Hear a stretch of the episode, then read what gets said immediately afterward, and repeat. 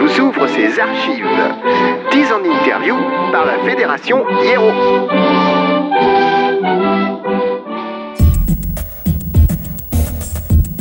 Vas-y, vas-y, toi d'abord. Tu commences. Bon, ben c'est Jérémy, euh, chanteur des Barbarian Koala. Et, euh, et donc il y a Alex qui est à côté de moi, guitariste des Barbarian Koala. Le, le projet a commencé en 2008. 2008 avec justement Jérémy qui est à côté de moi. Euh, euh, suite à quelques écoutes de groupes euh, qu'on appréciait fortement et qu'on continue à apprécier, on, on est parti sur un style un petit peu, un petit peu rock péchu. Voilà. Donc les débuts ont été assez difficiles, mais peu à peu, avec l'expérience et à force de répéter, on a réussi à se trouver. A trouvé notre style de musique. Trouver notre Voilà. style de musique. On a directement euh, enregistré en fait euh, trois titres qui euh, nous ont permis d'avoir un petit peu un regard extérieur par rapport à la musique qu'on faisait, quoi, tout simplement.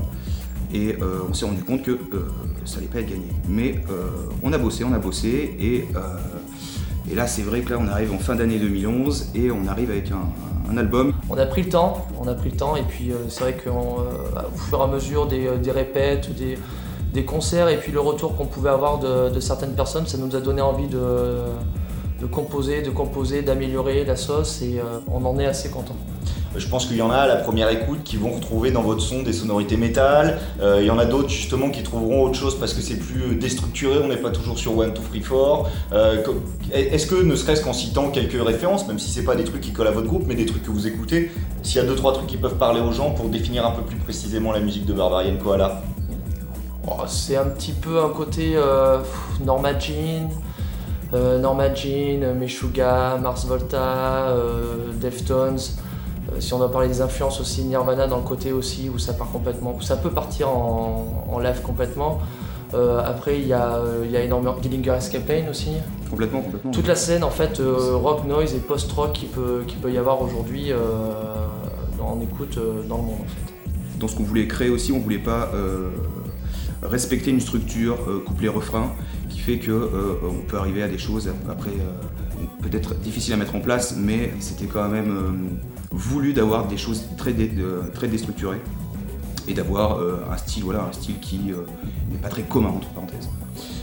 Et en s'écartant justement du couplet-refrain, etc., est-ce qu'on se... est-ce qu'on tombe pas dans un espèce de jeu où on va être dans une niche et qu'on va parler qu'à des musiciens qui, eux, déjà ont été lassés du couplet-refrain et qui le dépassent? Composer une chanson euh, sans avoir le, le couplet refrain couplet refrain, euh, c'est assez difficile d'avoir une trame d'un morceau cohérent, c'est assez difficile.